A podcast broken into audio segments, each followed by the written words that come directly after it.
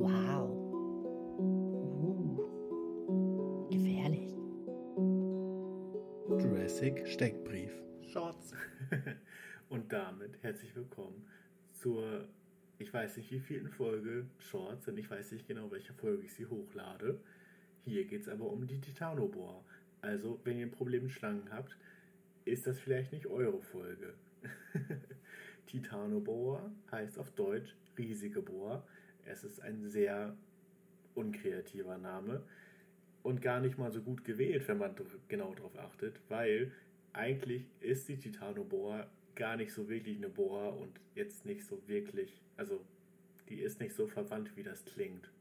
Naja, die Titanobohr lebte vor 60 bis 58 Millionen Jahren, also nicht mal mit den Dinosauriern zusammen und tatsächlich auch nur über 2 Millionen Jahre, also nur, ihr kennt. Und die Ära, wo sie lebte, hieß Paläozän. Sie teilte den Lebensraum mit Riesenschildkröten und Vorfahren der heutigen Krokodile.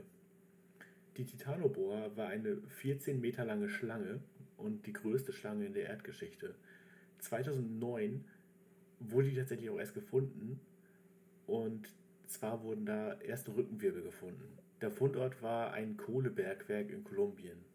Also das, was ich vorher schon in einer der ersten Folgen überhaupt gesagt hatte. Ich glaube in der allerersten Folge äh, dazu, wie, wie Fossilien gefunden werden, meistens in, in Bergwerken.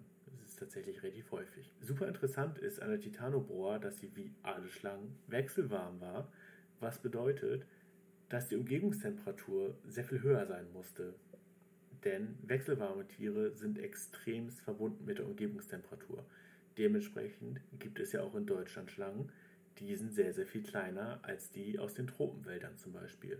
Und da ist der große Unterschied natürlich auch die Feuchtigkeit, aber auch das Klima. Also generell natürlich Klima, denn so funktionieren Klimazonen, Johnny. Auf jeden Fall war es damals deutlich wärmer als heute, auch in, der, auch in dieser Region, in Kolumbien. Man geht davon aus, dass es damals 30 bis 35 Grad Celsius warm war. Das sind 6 Grad mehr als heute in derselben Region. Die Titanoboa wog wahrscheinlich über eine Tonne, so ungefähr 1,1 und lebte ziemlich genau wie die heutige Anaconda, nur deutlich größer. Heute gibt es tatsächlich auch noch sehr große Schlangen, natürlich.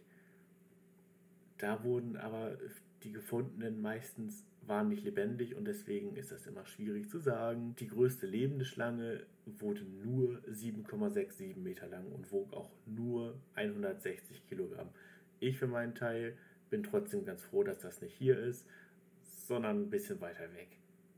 Das ist, ich finde das schon ganz gut. Die Titanobohr war wie alle Bohrs nicht giftig und eine Würgeschlange und bewegte sich im Wald schlängelnd fort und hatte dementsprechend auch sehr, sehr starke Muskeln. Außerdem hatte die Titanobohr einen flexiblen Kiefer und konnte damit Beute verschlingen, die breiter als ihr eigener Kopf war. Schlangen können bekanntlich den Unterkiefer aushaken und lebte in der Nähe von Gewässern. Eine ausgewachsene Titanoboa hatte ungefähr gar keine natürlichen Feinde und ernährte sich halt auch von den, von den Vorfahren der Krokodilen. Die wurden teilweise bis zu zwei Meter lang. Und diese Vorfahren nennt man Cerechonisurus improcerus.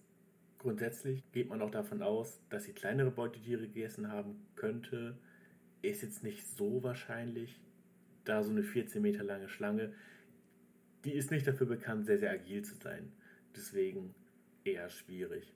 Über die Lebenserwartung kann man auch nicht so viel sagen, aber durch den Vergleich zu anderen Schlangen und wenn man das noch auf die Größe umrechnet, dann geht man davon aus, dass sie mindestens 20 Jahre alt werden konnte. Wahrscheinlich ein gutes Stück länger.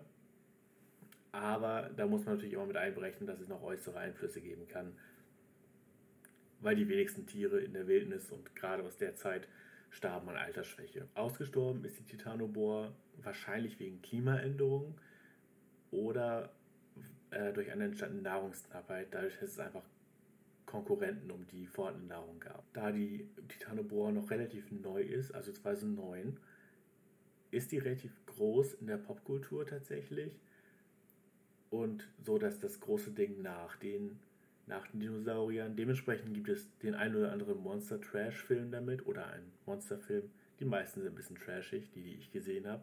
Es kommt auch in Ark vor. und verhält sich ein bisschen wie das Megalodon. So vergleiche ich das jetzt, was die Popkulturannahme davon angeht. Und damit sind wir tatsächlich auch schon durch, was die Titanoboa angeht. Es ist eine Short-Folge, deswegen ist sie kurz. ich hoffe, sie hat euch trotzdem gefallen und ihr wisst jetzt ein bisschen was über diese riesige Schlange. Ich finde sie creepy. Ich finde sie aber auch super interessant und super witzig. Das ist ganz verrückt auf jeden Fall. Denn Schlangen sind ziemlich cool, ziemlich gruselig und sehr interessant. Ich finde, es sind, es sind unfassbar interessante Tiere. Und damit würde ich euch jetzt auch in den, den Resttag entlassen. Ich habe, wie gesagt, keine Ahnung, wann genau die hochgeladen wird. Aber es freut mich, dass ihr, dass ihr die gehört habt und ich hoffe, ihr hattet ein bisschen Spaß damit.